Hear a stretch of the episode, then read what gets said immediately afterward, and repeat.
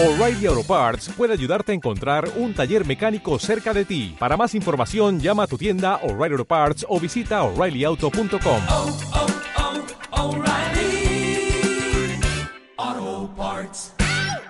No hay duda en que China es líder mundial en comercio electrónico. Más del 40% de las transacciones de comercio electrónico en el mundo se realizan actualmente en China. Un porcentaje interesante si lo comparamos con lo ocurrido hace 10 años, cuando su participación apenas era del 1%. Empresas locales como el grupo Alibaba, Tencent y JD dominan un ecosistema de comercio electrónico que crece de forma muy rápida principalmente en China.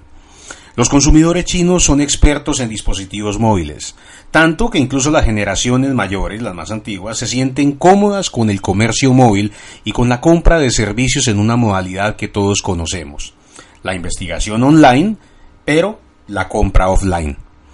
El rápido desarrollo de esta industria está convirtiendo a China en un laboratorio de pruebas para las nuevas ideas que impulsarán el futuro del comercio electrónico a nivel global. Mi nombre es Rodolfo Buitrago y quiero darte la bienvenida a este podcast donde te hablaré acerca de algunos aspectos que debemos tener presentes o debemos tener en cuenta sobre el comercio electrónico de China. Comencemos. El primer aspecto es el comercio electrónico desde China y hacia China. Jack Ma, fundador y presidente del grupo Alibaba, durante la reunión anual del Foro Económico Mundial dijo textualmente, Nadie puede detener la globalización, nadie puede detener el comercio.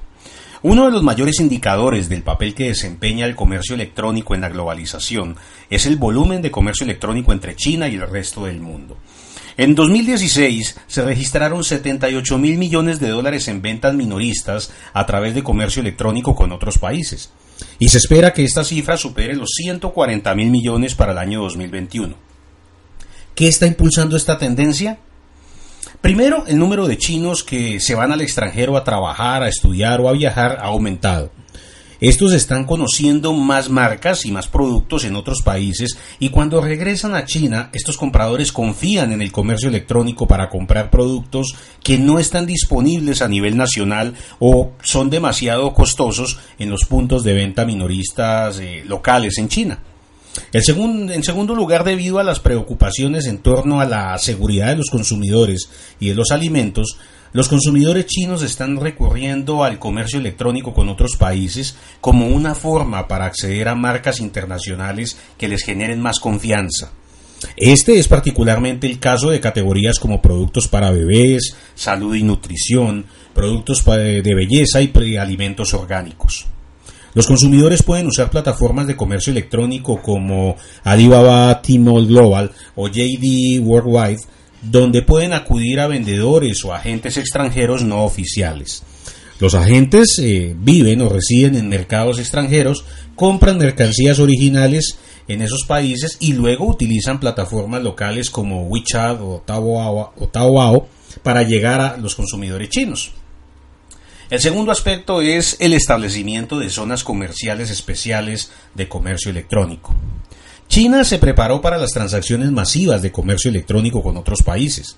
El país ha establecido nuevas zonas piloto de comercio electrónico en 13 ciudades desde 2015, lo que ha llevado a un crecimiento importante y acaba de aprobar 22 ubicaciones más en China.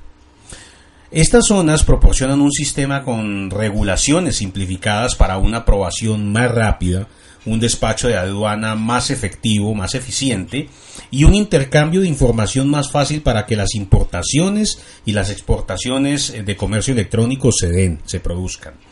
Además, las empresas chinas de comercio electrónico como Alibaba también han estado promoviendo zonas comerciales especiales de comercio electrónico en países como Malasia y Tailandia, aunque también esto ha generado algún tipo de preocupación acerca del monopolio y el impacto que podrían llegar a tener sobre las empresas locales. Un tercer aspecto a considerar es el auge de los influenciadores chinos. Cuando se trata de comercio electrónico internacional e incluso comercio electrónico nacional, los consumidores chinos están recurriendo a líderes de opinión o influenciadores digitales para dar a conocer eh, los últimos productos y tendencias. Los influenciadores digitales producen contenido que puede ir desde artículos en sus cuentas oficiales de WeChat eh, hasta transmisiones en vivo en las redes sociales. Las transmisiones en vivo de los influenciadores en particular em, están impulsando el crecimiento del mercado de comercio electrónico. Según un informe reciente de la firma de consultoría Deloitte, la transmisión en vivo en China generará un ingreso directo de 4.400 millones de dólares este año. Y las transmisiones en vivo llegarán a 456 millones de espectadores. Los influencers digitales chinos desempeñan un papel importante en las preferencias de los consumidores y en la sensibilización eh, de nuevos productos entre sus seguidores. Para las marcas, los influenciadores poseen una capacidad extraordinaria para impulsar las ventas de productos en el mercado chino. Y ya se han documentado ejemplos de alianzas con marcas que llevan a, eh, a lograr cientos de miles de dólares en ventas en cuestión de horas e incluso en minutos. Un cuarto aspecto es el fenómeno ROPO, es decir, la investigación en línea, la investigación online, pero la compra offline. Mientras que los consumidores occidentales nos sorprendemos con la adquisición de Whole Foods por, parte de Amazon y apenas estamos especulando acerca de cómo estas iniciativas podrían eh, producir una nueva generación de minoristas conectados digitalmente, ese futuro ya ha llegado a China. Alibaba y JD están abriendo rápidamente puntos de venta minoristas en todo el país. Ambas marcas ofrecen una amplia gama de compras experienciales conectadas digitalmente. Por ejemplo, los clientes pueden usar su teléfono para escanear el código de barras de cualquier artículo en una tienda para conocer el fabricante, la información nutricional o el precio del producto. La entrega, por ejemplo, estaría disponible en tan solo 30 minutos después de que los consumidores hayan realizado sus compras. Además de brindar experiencias de compra únicas y convenientes, estos nuevos conceptos de tienda y su capacidad para brindar seguridad a los clientes sobre la frescura y la calidad de las compras ayudan a aliviar muchas de las inquietudes que han llevado a los compradores a recurrir a servicios electrónicos desde otros países. Y un quinto eh, aspecto es que el comercio electrónico en China va hacia el oeste. El futuro del comercio electrónico en China se produce cada vez más en regiones rurales, en regiones al interior del país, donde todavía hay un espacio muy muy importante para el crecimiento. Los consumidores rurales en China han saltado de la era del PC a la era de los teléfonos móviles para acceder a Internet y desde luego para comprar en línea. JD ha anunciado planes para construir 185 aeropuertos de aviones no tripulados en el suroeste de China para utilizarlos en las entregas. Alibaba, mientras tanto, está en el proceso de ampliar su plataforma Taobao Rural, vinculando o para vincular a 80.000 tiendas en 18 ubicaciones de provincia. Mientras Alibaba y JD intentan llegar a la próxima eh, generación de clientes de comercio electrónico, están desarrollando la infraestructura necesaria como parte de esas redes logísticas complejas que está muy de la mano, está muy alineada con los objetivos que tiene el gobierno chino para desarrollar el oeste rural del país. Como lo hemos repetido en, en varias ocasiones, el comercio electrónico se está tomando al mundo.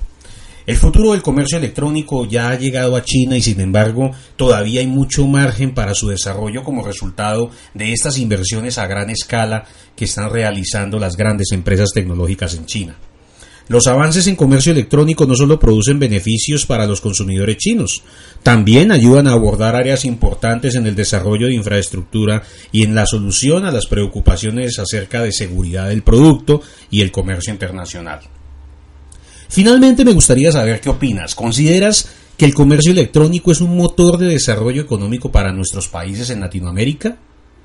¿Cómo consideras que puedes participar en esta transformación?